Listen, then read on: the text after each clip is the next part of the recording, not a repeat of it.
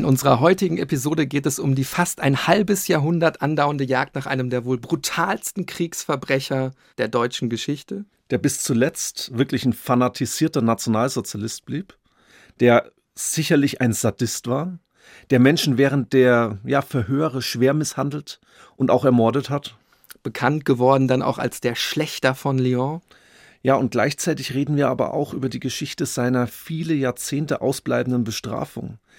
Er war nämlich ein SS-Mann, der nach dem Krieg für den amerikanischen und für den deutschen Geheimdienst gearbeitet hat. Ja, und der dann nach Südamerika gegangen ist, dort ein mega wichtiger militärischer Berater geworden ist, sogar an der Aufspürung von Che Guevara beteiligt gewesen sein soll. Es geht heute um Waffenexporte, es geht um Drogen, um Schuld und ausbleibende Sühne. Wir erzählen die Geschichte von Klaus Barbie.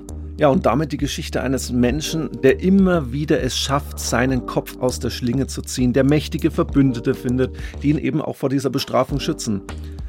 Wir sind Hannes Liebrand und Niklas Fischer, beide Historiker an der Ludwig-Maximilians-Universität in München. Herzlich willkommen bei Tatort Geschichte.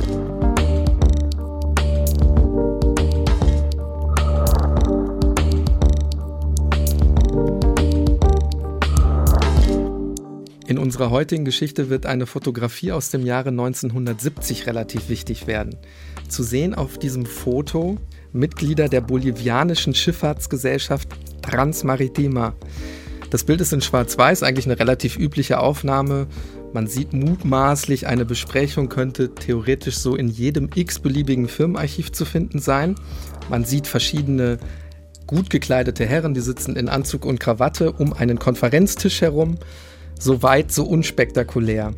Wenn dieses Foto nicht über Umwege den berühmten Nazi-Jägern Beate und Serge Glasfeld zugespielt worden wäre. Die sind sich schnell sicher, der Mann in der Mitte, circa 50 bis 60 Jahre alt, halbglatze und dunkle Haare, der Mann, der relativ verträumt in den Raum schaut, dieser Mann, der sich Klaus Altmann nennt und unter diesem Namen sogar einen Diplomatenpass besitzt, dieser Mann ist in Wahrheit Klaus Barbie. Hannes, auf dieses Schwarz-Weiß-Foto kommen wir später nochmal zu sprechen. Beginnen wir unsere Zeitreise in die Vergangenheit, aber vielleicht mit den Verbrechen, die Klaus Barbie zur Last gelegt werden. Beginnen wir zunächst mit Jean Moulin. Gehen wir zurück in die Zeit des besetzten Frankreichs, genauer nach Lyon. Ja, ganz wichtig erstmal zum Verständnis. Frankreich verliert ja den Krieg erstmal gegen Deutschland und kollaboriert ja dann in Form des sogenannten Vichy-Regimes mit den Nationalsozialisten.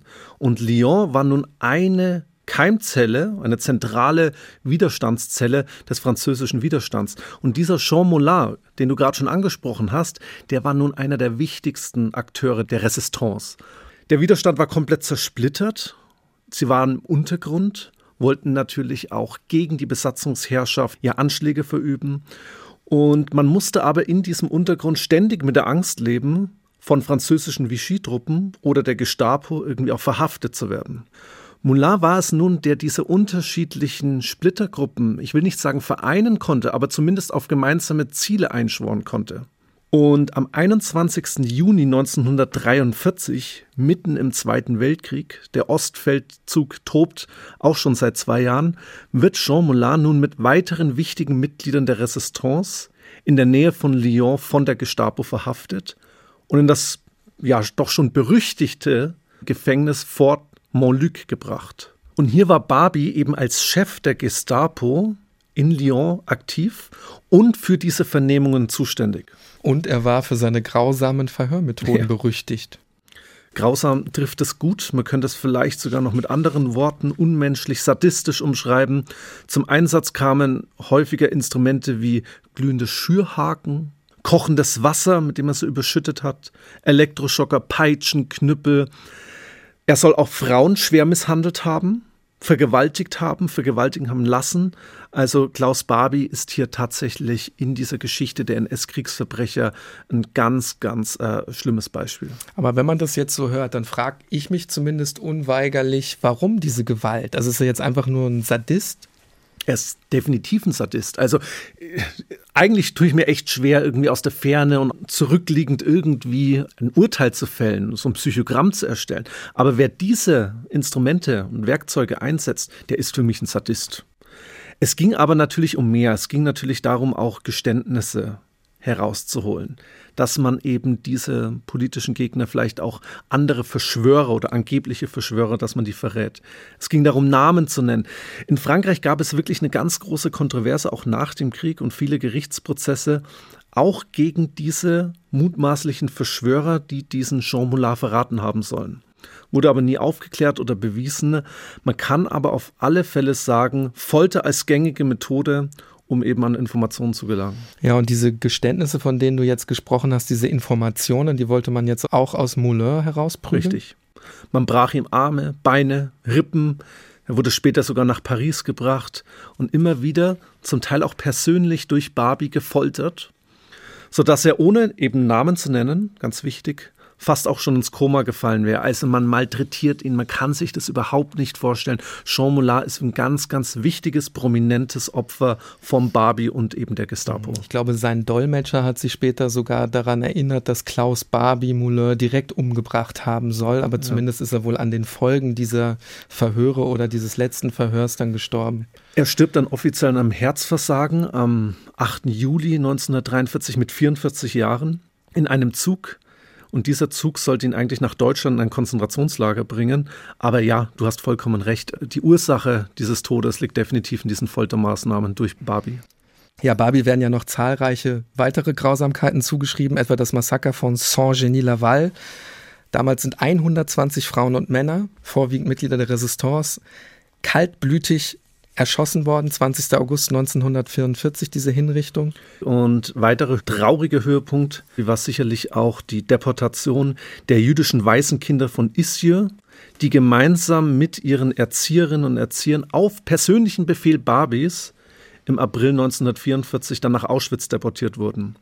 Das betraf insgesamt 44 Kinder, die in einem Waisenhaus lebten, weil sie ihre Eltern bereits verloren haben, weil die bereits deportiert worden sind. Und hier sehen wir eben auch, ja, diese Gewalt macht eben auch nicht vor Kindern irgendwie halt. Ja, diese Episode um die Waisenkinder von Isieux ist wirklich eine, die mich so besonders sprachlos macht, weil das sind Kinder, ne, du hast es gesagt, Waisenkinder, die haben schon ihre Eltern verloren, die sind schon deportiert worden und jetzt befiehlt Barbie auch noch, diese 44 Kinder in den sicheren Tod zu schicken. Und das ist natürlich etwas, was dann auch später in der französischen Aufklärung relativ wichtig wird, dieser Verbrechen, weil die alle verlangten natürlich nach Sühne. Ja. Hannes, lass uns vielleicht auch kurz darüber sprechen, wer Klaus Barbie eigentlich war.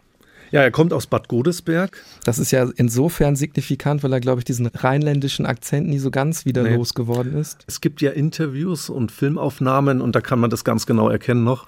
Ja, seine Eltern waren beide Lehrer. Der Vater war beim Ersten Weltkrieg schwer verwundet worden, Alkoholiker, auch gewalttätig der jüngere Bruder früh gestorben. Auch der Vater stirbt dann recht früh. Wir sehen also, dass er sehr früh eigentlich so, ja, familiäre Anknüpfungspunkte bzw. Familienangehörige verliert. Er macht dann 1934 sein Abitur in Trier. Der Familie geht es den Umständen entsprechend zwar gut, aber ohne den Vater fehlt natürlich das Haupteinkommen der damaligen Zeit. Er kann eben nicht studieren und jetzt ist es eben die NSDAP, die eben eine Karriere ermöglicht. Er meldet sich freiwillig zum Reichsarbeitsdienst, wird dann durch die NS-Propaganda ideologisiert, ist bereits 1935 Mitglied der SS und arbeitet mit dem Hauptamt des Sicherheitsdienstes. Aber was würdest du sagen? Das ist das jetzt so, so eine charakteristische Geschichte, wo jemand dem eigentlich so ein bisschen die höheren Weihen verwehrt werden. Er kann nicht an die Uni, weil die Kohle fehlt, mal ganz salopp gesprochen. Und jetzt eben Nationalsozialismus mit diesen ganzen Parallelstrukturen, die natürlich dann auch im Aufbau erst sind. Das heißt, man braucht relativ viele Menschen. Und da sieht er jetzt die Chance, so der ganz klassische Nazi-Karriereweg. Schwierig. Wir haben unterschiedliche äh, Lebenswege, wenn man sich einfach mal die NS-Eliten betrachtet. Wir haben auch wirklich die Menschen, die studiert haben, aus äh, behüteten Verhältnissen kommen, aus guten Familienstrukturen, aber eben auch und jetzt kommen wir auf Barbie zurück, Personen, die vielleicht ein bisschen orientierungslos waren vielleicht auch aus zerrütteten Familienverhältnissen, wo man dann vielleicht auch noch stärker irgendwie die NS-Propaganda vielleicht noch stärker auf fruchtbaren Boden treffen konnte. Er war wohl sehr ehrgeizig, fanatisch, auch skrupellos. Bereits 1936 führen diese, ich würde jetzt mal sagen, negativen Kernkompetenzen, die ich gerade erwähnt habe, Ehrgeiz, Fanatismus und so weiter, dazu, dass er eingesetzt wird, zum Beispiel Kommunisten und SPD-Mitglieder, also politische Gegner aufzuspüren. 1940, dann wird er auch SS-Untersturmführer. Also ja, er legt eine relativ steile Karriere hin, kann man ganz klar sagen. Der Krieg ist da schon ausgebrochen 1940. Bevor Barbie nach Frankreich geht, ist er kurz in den Niederlanden und man kann eigentlich so sagen, da macht er das, was immer so seine Kernkompetenz sein wird. Er bekämpft und spürt Widerstandskämpferinnen und Kämpfer auf. Er lässt Jüdinnen und Juden deportieren und schickt sie damit eben in den sicheren Tod. Ja, und genau dafür wird er dann eben auch in Frankreich relativ schnell berühmt und berüchtigt und verdient sich durch seine Brutalität den Beinamen der Schlechter von Lyon. Jetzt haben wir so ein bisschen darüber gesprochen, wer Klaus Barbie war, was er während des Zweiten Weltkrieges getan hat. Gehen wir aber auch ein Stück weit in die Nachkriegszeit, denn hier beginnt ja dann Barbies Fluchtgeschichte. Man würde ja jetzt eigentlich erwarten, der Krieg ist vorbei, Klaus Barbie kommt ins Kittchen. Ja, aber sorry, wenn ich dich da unterbreche, Niklas. Man könnte das erwarten, aber es verwundert eben ja doch auch nicht, wenn man eben an viele, viele NS-Kriegsverbrecher denkt, die eben nach 1945 eben nicht im Gefängnis gelandet sind, sondern eben, ja, in vielfältigen Funktionen, vielfältigen Orten weiter gewertet das sag, haben. Das, das, sagst du jetzt äh, mit deinem Hintergrundwissen, sage ich jetzt mal. Aber ich meine, wir hören hier, wir haben es mit einem der sadistischsten Kriegsverbrecher überhaupt zu tun. Und da würde man doch ganz grundsätzlich erstmal erwarten, dass sich die Schlinge um seinen Hals zuzieht. Und danach sieht es ja auch kurz aus. Er kommt dahin, wo er eigentlich hingehört, nach 1945, nämlich ins Gefängnis. Äh, konkret kommt er in ein Militärgefängnis der Amerikaner. Wie beginnt jetzt aber das, wenn wir so wollen, erste Kapitel seiner Jahrzehnte andauernden Flucht? Wir müssen das durch die Zeit nach 45 auch bewerten und betrachten. Ne? Der Kalte Krieg setzt ein und Barbie gehört sicherlich in juristischer Hinsicht zu den Profiteuren des einsetzenden Kalten Krieges. Deutschland wird ja aufgeteilt in unterschiedliche Besatzungszonen.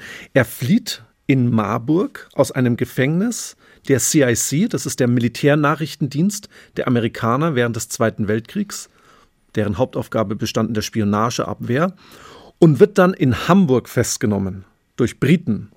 Aber auch hier gelingt ihm wieder die Flucht. Er versucht in dieser Zeit wirklich auch sogar eine Art von Untergrundorganisation aus ehemaligen SS-Mitgliedern zu gründen. Er nennt sich dann Klaus Becker und betreibt Schwarzmarkthandel und begeht auch Überfälle. Er wird schon fast zum Berufskriminellen. Das klingt für mich jetzt erstmal so nach einem Leben im Untergrund, aber das ändert sich ja dann relativ schnell. Ja, weil man im Kalten Krieg erkennt, die Welt ist aufgeteilt. Auf der einen Seite hat sich ein kommunistischer Block gebildet und deswegen sind Menschen mit antikommunistischen Erfahrungen, mit antikommunistischen Einstellungen wie Barbie natürlich gefragt. Und das ist so der Türöffner letztendlich, um seinen Hals, du hast es vorhin so schön metaphorisch gesagt, aus dieser Schlinge eben zu ziehen. Das heißt, die Amerikaner greifen jetzt auf alte SS-Seilschaften zurück und damit kommt Barbie ins Spiel, weil er sich eben, ich bin wieder bei dem Begriff, damit auskennt. Kernkompetenz, Kommunisten jagen. Was ich dann aber schon relativ erstaunlich finde, man hätte ja wissen können, wer Klaus Barbie ist, denn er stand ja in einem Verzeichnis für Kriegsverbrecher. Ja. Ja, aber er war natürlich nicht alleine. Es gab ehemalige Militär, ehemalige Gestapo-Offiziere, ehemalige Wissenschaftler. All diese ehemaligen Eliten des Nationalsozialismus waren in irgendeiner Weise auch gefragt, sowohl von der USA als auch von Seiten der Sowjetunion.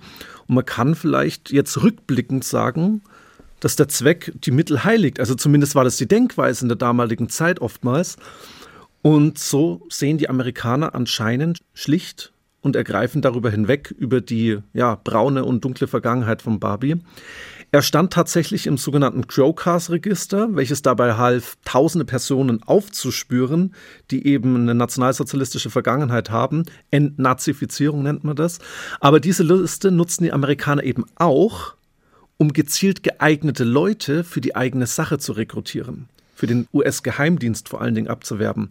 Und das hat man bei Barbie getan im April 1947. Aber ich glaube, Sie haben sich dann nachträglich auch insofern versucht rauszuwinden, dass Sie gesagt haben, wir wussten überhaupt nicht, wer dieser Klaus Barbie ist. Ja, was sollten sie auch anders sagen, könnte ich jetzt natürlich antworten.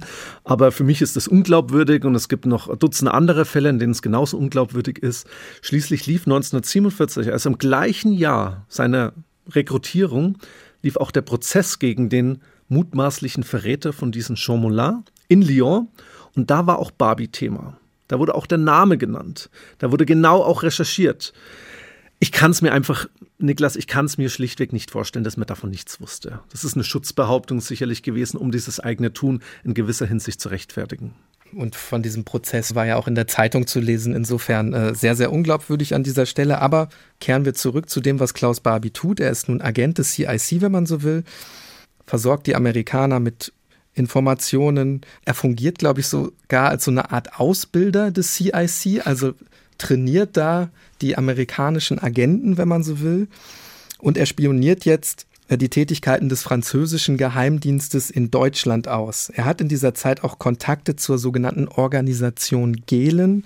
Das kann man, glaube ich, als Vorgängerorganisation des BND bezeichnen. Ja, geht auf Reinhard Gehlen zurück. Der war im Zweiten Weltkrieg der Leiter der Abteilung Fremde Heere Ost. Der war dann später auch im Übrigen der erste Präsident des Bundesnachrichtendienstes. Wir sehen also, dass hier auch eine gewisse personelle Kontinuität zwischen Zweiter Weltkrieg und Nachkriegszeit vorherrscht. Das war eben der zentrale Nachrichtendienst der Wehrmacht gegen die sowjetischen Kräfte und dieser Reinhard Gehlen, der hatte eben auch eine Expertise im Bereich von Feindaufklärung, Spionage und so weiter. Und wo ist der gemeinsame Nenner von allen diesen Akteuren? Ja, in einem, im Antikommunismus dieser Menschen. Und genau diese Denkweise war gefragt nach 1945 im Kalten Krieg. Ja, man kann also sagen, Barbie war ein bei den Amerikanern durchaus gefragter Mann. Mögliche Bedenken wurden einfach beiseite geschoben. Aber das ändert sich dann. Barbie muss fliehen, weil die französische Presse über den Schlechter von Lyon berichtet. Der Druck wird also einfach zu groß. Wir sind jetzt Ende der 1940er, Anfang der 1950er Jahre und hier beginnt das zweite, deutlich längere Kapitel seiner Fluchtgeschichte. Die Amerikaner kommen in die Verlegenheit, Klaus Barbie ausliefern zu müssen. Er ist immerhin in Frankreich in Abwesenheit zum Tode verurteilt worden, aber sie liefern ihn nicht aus, sondern sie verhelfen ihm zur Flucht über die sogenannte Rattenlinie. Rattenlinie kennt man, glaube ich, noch und wird ja auch im öffentlichen Bewusstsein auch stets mit diesem Unrecht gesehen, dass ehemalige Nationalsozialisten hier gezielt nach Südamerika ja praktisch schon auswandern konnten. Das hat natürlich nichts mit Auswanderung zu tun, sondern es war eben eine Flucht man kennt da die Leute noch, ähm, Adolf Eichmann, Josef Mengele, die ja dann eben ganz gezielt nach äh, Südamerika dann auch geschleust wurden. Lass uns vielleicht ein bisschen darüber sprechen, wieso Südamerika, wieso ist das sozusagen so ein Hotspot für alte Nazis, die fliehen müssen? Habe ich mir auch schon öfter gedacht, irgendwie so ein Eldorado der Nazis nach 45. Aber es ist vor allen Dingen die politische Instabilität, die in der Zeit dazu führt, dass Nazis auch willkommen waren. Es gab eben verschiedene Militärdiktaturen in Südamerika, die eben dieses ja, strategische Know-how dieser NS-Größen brauchten. Juan Perón in Argentinien, später auch noch Augusto Pinochet in Chile. Die alle begrüßten gerne alte NS-Funktionäre, alte Weltkriegsveteranen, Walter Rauf, der Erfinder der mobilen Gaskammer, könnte man hier in diesem Zusammenhang auch nennen, der soll zum Beispiel auch Augusto Pinochet militärisch beraten haben.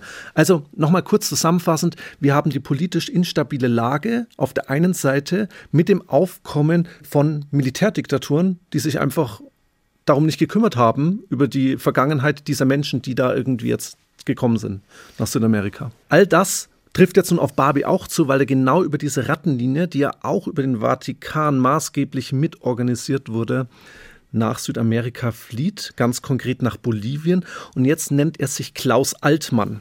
Also er behält seinen Vornamen, ändert aber seinen Nachnamen. Er taucht kurz ab, er betreibt dann ein Sägewerk mitten im Urwald, fernab der Hauptstadt von La Paz. Und erst nach einiger Zeit geht er dann nach La Paz, knüpft dort sehr schnell Kontakte, gewinnt an Sicherheit, nicht zuletzt, weil eben auch diese Gestapo-Methoden, ne, hatten wir gesagt, in Bolivien sehr gefragt gewesen sind. Er unterrichtet den dortigen Geheimdienst vor allen Dingen auch in Fragen der Niederschlagung der politischen Opposition, vor allen Dingen in Bezug auf Verhörtechniken. Jetzt klaue ich einfach mal die Kernkompetenz, diesen Begriff von dir. Und das war natürlich das, was er in der Zeit des Nationalsozialismus tagtäglich gemacht hat. Folter natürlich eingeschlossen. Er plant Aktionen gegen Oppositionelle und so weiter. Wie einflussreich er eigentlich war, zeigt sich daran, dass er mehrere Büros hatte und bereits Mitte der 60er Jahre Militärberater von Präsident Barrientos wird. Also vollkommen irre meines Erachtens, aber wir sehen einen, einen steiler Aufstieg nach 45 nochmal in Bolivien. Ja, du sagst jetzt vollkommen irre, aber damit ist es ja noch lange nicht getan, denn die große Weltgeschichte streift Klaus Barbie dann auch. 1966 kommt Che Guevara mit einer Gruppe von Revolutionären nach Bolivien. Man will sozusagen die Revolution über Kuba hinaus ausdehnen, scheitert kläglich. Che Guevara wird verhaftet, ohne Gerichtsprozess auf Befehl des Präsidenten exekutiert. Was hat das alles mit Klaus Barbie zu tun? Laut seinen Aussagen sehr viel, können wir jetzt nicht verifizieren. Aber wir hatten ja gesagt, dass er dort das Militär und auch den Geheimdienst ausgebildet hat. Und dazu gehörte auch das Aufspüren von Guerillakämpfern. Und er brüstete sich tatsächlich immer wieder damit, dass es er gewesen sei, dass es seine Expertise gewesen ist, die zur Aufspürung von Che Guevara geführt hat. Aber auch das war es ja noch nicht, denn unsere Geschichte geht weiter. Klaus Altmann alias Klaus Barbie wird im gleichen Jahr auch vom BND als Informant angeworben, Deckname Adler. Und hier auch ähnliche Beweggründe, sein Einfluss, seine mittlerweile sehr guten, privaten, aber vor allen Dingen auch geschäftlichen Kontakte im Land. Und hier wird der Kontakt auch wieder über ehemalige Seilschaften hergestellt. Dieses komplette Netzwerk das endet, wie gesagt, nicht 1945, ganz im Gegenteil. Wahrscheinlich wird es sogar danach noch viel stärker ausgebaut. Es war damals ein ehemaliger Oberst der Wehrmacht, der für die westdeutsche Waffenfirma Merex AG arbeitete. Und diese organisiert, natürlich vollkommen inoffiziell, im Auftrag des Bundesnachrichtendienstes den illegalen Waffenhandel. Und jetzt die rhetorische Preisfrage an unsere Hörerinnen und Hörer. Was hat der Chef der Firma Merex AG während des Zweiten Weltkriegs gemacht?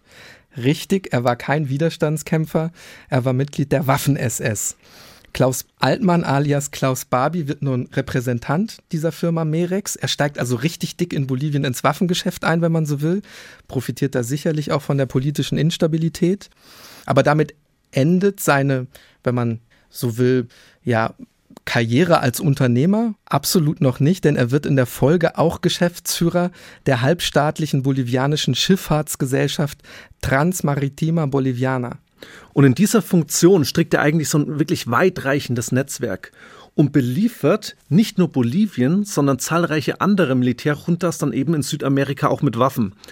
Dank dieser Anstellung besaß Altmann auch einen Diplomatenpass, und reiste sogar nach Europa, also wirklich in den Kontinent, in dem er sagen müsste, okay, hier sollte er sich vielleicht nicht blicken lassen, zum Beispiel nach Spanien oder Portugal. Aber das spricht ja im Grunde auch für seine unglaubliche Selbstsicherheit, die er zu dem Zeitpunkt dann schon gehabt hat. Also er hat überhaupt keine Angst, dass man ihn aufspüren könnte.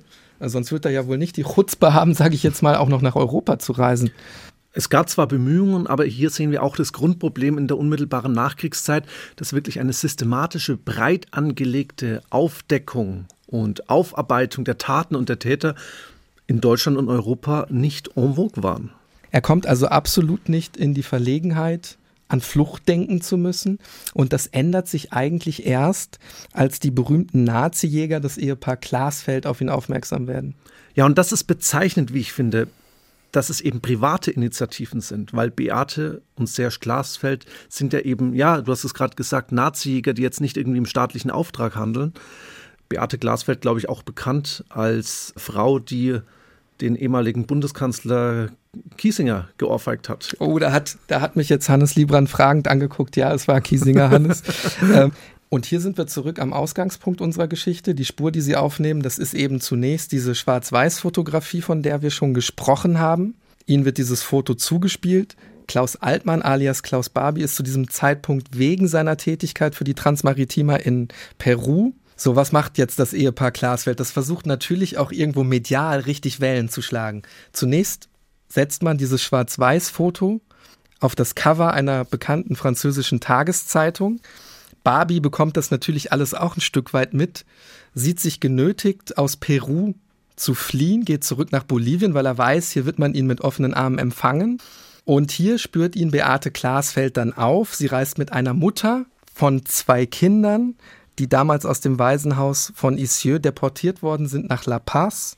Und auch hier versucht man eben wieder mit öffentlichkeitswirksamen Aktionen auf sich aufmerksam zu machen, versucht zu sagen, schaut, wer Klaus Altmann wirklich ist. Ja, sie ketten sich auf eine Parkbank direkt eben vor Barbies Büro bei dieser Transmaritima.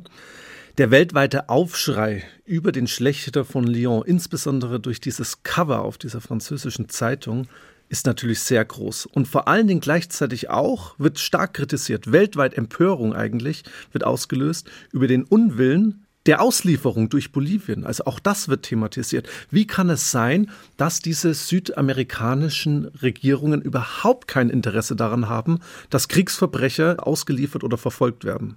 Es gibt dann ja auch Videoaufnahmen. Ich glaube, es ist ein französischer Journalist, der dann Klaus Barbie in Bolivien interviewt und der konfrontiert ihn ja mit Fotografien des Schlechters von Lyon, also des Klaus Barbie in der Zeit des Zweiten Weltkriegs im besetzten Frankreich. Ja, er behauptet vor laufenden Kameras, nie in Lyon gewesen zu sein. Klare Schutzbehauptung. Und erst als Fotos von diesem älteren Geschäftsmann jetzt, Klaus Altmann, mit dem jungen SS-Henker Klaus Barbie in der Zeitung gegenübergestellt werden, gibt er endlich seine Identität zu und er kommt in Untersuchungshaft.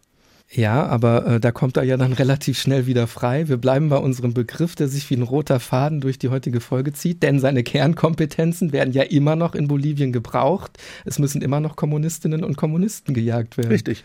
Und deswegen ist es vielleicht sogar in irgendeiner Hinsicht auch konsequent, wenn man das überhaupt so sagen kann, dass der oberste Gerichtshof in Bolivien Klaus Barbie freispricht. Das ist natürlich ein Skandal, ganz klar. Barbie ist also wieder auf freiem Fuß und wie nutzt er jetzt seine relativ schnell wieder gewonnene Freiheit? Er baut Neonazi-Strukturen auf, wird Präsident des bolivianischen Ablegers der sogenannten World Union of National Socialists. Da träumt er zum Beispiel von solchen ja, absurden Dingen wie der Gründung eines vierten Reichs in den Anden. Und was jetzt so ein bisschen nach einem Drehbuch von einem US-Blockbuster klingt, war tatsächlich eine Idee in der damaligen Zeit, blieb aber zeitlebens unrealistisch. Aber ganz real war die Beteiligung von Barbie dann und einer weiteren Gruppe internationaler Neonazi-Paramilitärs an einem weiteren Militärputsch. Also er hat seine Finger irgendwie überall ein bisschen gehabt, hat man den Eindruck. Hannes, was fehlt uns in unserer heutigen Geschichte an Skurrilitäten noch? Drogenhandel.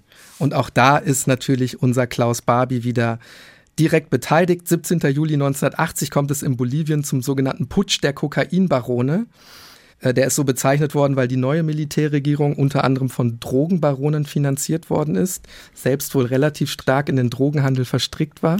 Und kleiner Sidefact dazu, weil du gerade diesen Putsch angesprochen hast, diese Instabilität Boliviens mal zu verdeutlichen. Seit der Unabhängigkeit des Landes gab es in etwa 200 Staatsstreiche und Putschversuche. Also ich glaube, mehr muss man dazu gar nicht sagen. Ja, aber es kommt dann eben 1980 doch kurz zumindest zu einer gewissen Demokratisierung und in diesem Zuge klicken dann auch bei Klaus Barbie erneut die Handschellen und man kann, glaube ich, sagen, diesmal klicken sie etwas fester. Barbie wird nämlich wegen Steuerhinterziehung verhaftet. Und das ist doch so ein wiederkehrendes Muster in der Geschichte. Sorry, wenn ich da jetzt mal auch einen zweiten Sidefact bringe. Ich weiß ganz genau, was jetzt kommt. Ja, ich nenne Al Capone richtig, Dutzende Morde begangen, ein kriminelles Untergrundimperium gegründet und letzten Endes dann irgendwie wegen Steuerhinterziehung im Gefängnis gelandet. Das ist doch wirklich schon erstaunlich. Ja, ich versuche dich wieder einzufangen. Wir gehen zurück zu Klaus Barbie, sitzt jetzt im Gefängnis, könnte man doch meinen, der könnte an Deutschland ausgeliefert werden. Ist ja immerhin ein identifizierter Kriegsverbrecher. Hochbrisantes Thema, politisch in der Zeit damals ganz stark diskutiert. In der Bundesrepublik Deutschland ist zu diesem Zeitpunkt Helmut Kohl Bundeskanzler und die von ihm geführte Regierung hat jetzt nicht unbedingt das große Interesse, Barbie nach Deutschland ausliefern zu lassen. Es gibt jetzt mehrere Theorien oder potenzielle Gründe. Ein wohl ganz wichtiger Grund war einfach die politische Linie oder vielleicht auch politische Überzeugung, dass man keine neuerliche Schulddebatte in dieser Zeit aufflammen lassen möchte. Eine zweite Theorie ist vielleicht auch, dass man die Verstrickungen des eigenen Geheimdienstes, des Bundesnachrichtendienstes mit Altnazis auch nicht unbedingt aufdecken wollte. Wir wollen keine politische Diskussion anfangen, aber Fakt ist, es besteht wirklich kein großes Interesse von deutscher Seite aus, hier irgendwie eine juristische Aufarbeitung an Barbie vorzunehmen. Ja, aber das musst du dir ja einfach mal vorstellen. Für mich ist die Leserart dann aus den Augen, aus dem Sinn. Man will mit der eigenen Vergangenheit nichts mehr zu tun haben, will die kollektiv hinter sich lassen. Deswegen lässt man den halt lieber in Südamerika. Ja. Anders ist es dann in Frankreich. François Mitterrand kommt an die Macht und der will Barbie, kann man glaube ich so sagen, beziehungsweise eben seine hm. Berater wollen Barbie. Man verspricht wohl Waffen gegen die Auslieferung von Klaus Barbie? Ja, und das muss man auch nochmal sagen. Barbie war ja in Frankreich aktiv. Seine Verbrechen waren in Frankreich. Natürlich kann man sich von deutscher Seite nicht da freisprechen, ganz im Gegenteil, es war ein deutscher Funktionär, aber die Franzosen hatten mindestens ein genauso großes Interesse daran und in Form von Mitterrand einen Staatsmann, der eben stärker diesen Willen auch verkörperte. Ja, Hannes, wir verkürzen die durchaus komplizierten Verhandlungen hier vielleicht einfach mal. Tatsächlich sitzt Klaus Barbie dann 1983 im Flieger, zurück in seine Vergangenheit, zurück nach Frankreich. Großer Prozess in Lyon 1987. Für dessen Vorbereitung hat man sich sehr, sehr lange Zeit genommen. Ja, für damalige Verhältnisse Mammutprozess. Der Hauptsaal im Gericht von Lyon wurde extra umgebaut und Barbie wurde in insgesamt 17 Punkten angeklagt. Dabei standen insbesondere seine Verantwortung für die Gräuel gegenüber der jüdischen Zivilbevölkerung im Fokus, weil diese als Verbrechen gegen die Menschlichkeit nicht verjähren konnten. Ja, und ganz wichtig, während der Beweisaufnahme, also noch vor Prozessbeginn, hatte Serge Glasfeld ein Telegramm Barbies vorlegen können, in welchen eben die Verstrickungen Barbies bzw. die Verantwortung Barbies für die Deportation der weißen Kinder von Israel belegt werden konnte. Ja, sollten wir vielleicht auch noch mal dazu sagen, Glasfeld steht dann auf der sehr, sehr langen Liste von Nebenklägerinnen, also fast 150 Einzelpersonen und Vereinigungen, kamen da zusammen. Zu den Zeugen, die dann im Prozess ausgesagt haben, zählte etwa eine Betreuerin aus dem Waisenhaus von Isieux. Sehr emotionale Stimmung während des Prozesses. Kann man, glaube ich, ein Stück weit fast auch mit dem Eichmann-Prozess vergleichen. Zumindest war das so mein Eindruck, als ich die Videoaufnahmen gesehen habe.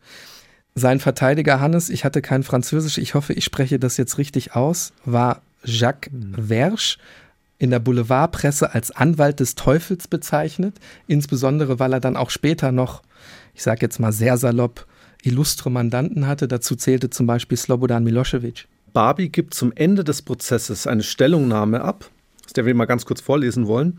Die zeigt auch so ein bisschen das Naturell oder vielleicht auch die Denkweise von Barbie selbst. Er übt nämlich eigentlich ja keine Selbstkritik oder so und er reflektiert die eigenen Taten auch nicht wirklich. Aber soll sich jeder ein eigenes Urteil bilden? Ich zitiere kurz. Ich habe nie Befugnis gehabt, über Deportationen zu entscheiden. Ich habe die Resistance, die ich respektiere, bekämpft. Mit Härte. Aber es war Krieg und der Krieg ist vorbei. Ja, und das zeigt ja, relativ gut, dass er überhaupt kein persönliches Unrechtsempfinden hatte. Also er sagt ja im Grunde, ich habe das getan, was ich tun musste, was man von mir verlangt hat. Dienst nach Vorschrift könnte man sagen, das ist eine Argumentationsstrategie, die wir sehr, sehr häufig bei alten Nazi-Verbrechern beobachten können. Ja, wir haben ja relativ viel heute über Flucht gesprochen. Man kann vielleicht dann auch zusammenfassend sagen, vor seiner Verantwortung ist Klaus Barbie sein ganzes Leben geflüchtet. Der hat er sich nie gestellt, vielleicht auch nie stellen wollen. Zumindest kann man das, glaube ich, sagen, wenn man dieses Zitat dann auch für sich nimmt. Aber ich würde sagen, ihm wurde es eben auch relativ leicht gemacht, sich auch juristisch nicht mit den eigenen Taten auseinandersetzen zu müssen. Das lag sicherlich auch daran, dass seine Fähigkeiten, seine Kernkompetenzen auch nach dem Zusammenbruch des Nationalsozialismus noch gebraucht wurden, eben als Söldner im Kalten Krieg gegen Kommunismus. Und das hat ihn dann eben auch von Europa nach Südamerika geführt. Ja, und so heißt es ja auch in der Dokumentation, wie ich finde, sehr treffend. Barbie, der Feind meines Feindes. Ja, man könnte auch sagen, der Zweck heiligt die Mittel. Also eine Logik, die wir durchaus auch gegenwärtig oder in der jüngeren Vergangenheit noch beobachten können. Also mir fällt da zum Beispiel Osama bin Laden ein, den die Amerikaner ja auch relativ lange instrumentalisiert haben für ihre eigenen Zwecke, der sich dann aber in seiner Radikalität, um es sehr vorsichtig auszudrücken, verselbstständigt hat.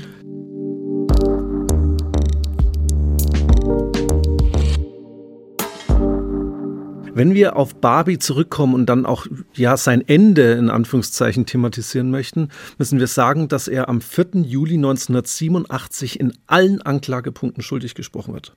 Ich betone jetzt aber nochmal 1987 über 40 Jahre nach Ende des Zweiten Weltkrieges. Wirklich lange ist er nicht im Gefängnis. Er stirbt dann kurze Zeit später mit 77 Jahren an Krebs im Gefängnis. Also er hat den Großteil seines Lebens in Freiheit verbracht und er blieb auch zeitlebens ein fanatisierter Nazi. Das Hitler-Gemälde hing auch in seinem bolivianischen Wohnzimmer bis zuletzt. Also Verblendung bis zum bitteren Ende. Ja, das ist eine schöne Metapher, die das eigentlich nochmal gut zusammenfasst, ne? dieses Hitler-Gemälde. Aber ich finde, man hat ihm das ja auch super leicht gemacht. Also der BND, der dann seine schützende Hand über ihn hielt, das ist alleine für sich ja eigentlich schon schlimm genug, aber noch viel schlimmer ist, dass das auch danach also über den Tod Klaus Barbies hinaus, nie aufgeklärt worden ist. Also diese ganzen BND-Verstrickungen, wir haben ja heute nur über Barbie gesprochen, gibt ja durchaus auch noch andere nationalsozialistische Verbrecher, die dann für den BND gearbeitet haben. All das ist nie wirklich aufgeklärt worden. Da werden Akten unter Verschluss gehalten oder vernichtet. Übrigens etwas, was mir sehr bekannt vorkommt, wenn wir an den nationalsozialistischen Untergrund denken. Unsere heutige Episode ist ja auch ein Stück weit exemplarisch für den Teil des steinigen Weges deutscher Vergangenheitsbewältigung. Und unsere Folge soll deshalb natürlich auch so ein Statement gegen die Schlussstrich-Mentalität sein, die dieser Tage immer noch von einigen Menschen, die leider immer mehr werden, in Deutschland vertreten werden. Dazu passend habe ich einen Song des Liedermachers Reinhard May gefunden. Der hat nämlich den Song Die Kinder von Isieux geschrieben. Und daraus möchte ich kurz vorlesen. Heute höre ich, wir sollen das in die Geschichte einreihen und es muss doch auch mal Schluss sein, endlich nach all den Jahren. Ich rede und singe und wenn es sein muss, werde ich schreien, damit unsere Kinder erfahren, wer sie waren. Ja, Hannes, alle unsere Folgen sind ja immer so ein bisschen dafür da, die Menschen zum Nachdenken anzuregen. Und irgendwie geht mir das bei dieser Folge ganz besonders so, dass es auch mich sehr lange umgetrieben hat. Äh, deswegen hoffe ich, dass auch ihr zum Nachdenken angeregt worden seid und euch die Folge gefallen hat. Meldet euch gern über unsere E-Mail-Adresse tatortgeschichte.bayern2.de. Hinterlasst Kommentare, Anregungen. Alles ist willkommen. Ja, und wir hoffen, dass unsere nächste Folge euch genauso begeistern wird. Wir reden nämlich über einen ja der wohl spektakulärsten und blutigsten Banküberfälle des russischen Zarenreichs, ja vermutlich sogar der, der kompletten Weltgeschichte, ohne zu viel zu verraten. Als Bandit beteiligt kein geringerer als ein gewisser Josef Vissarionowitsch Djugaschwili, der später als Stalin bekannt werden sollte. Wir würden also sagen, nicht verpassen. Ja, das war's mit unserer heutigen Episode. Tatort Geschichte ist ein Podcast von Bayern 2 in Zusammenarbeit mit der Georg von Vollmer Akademie.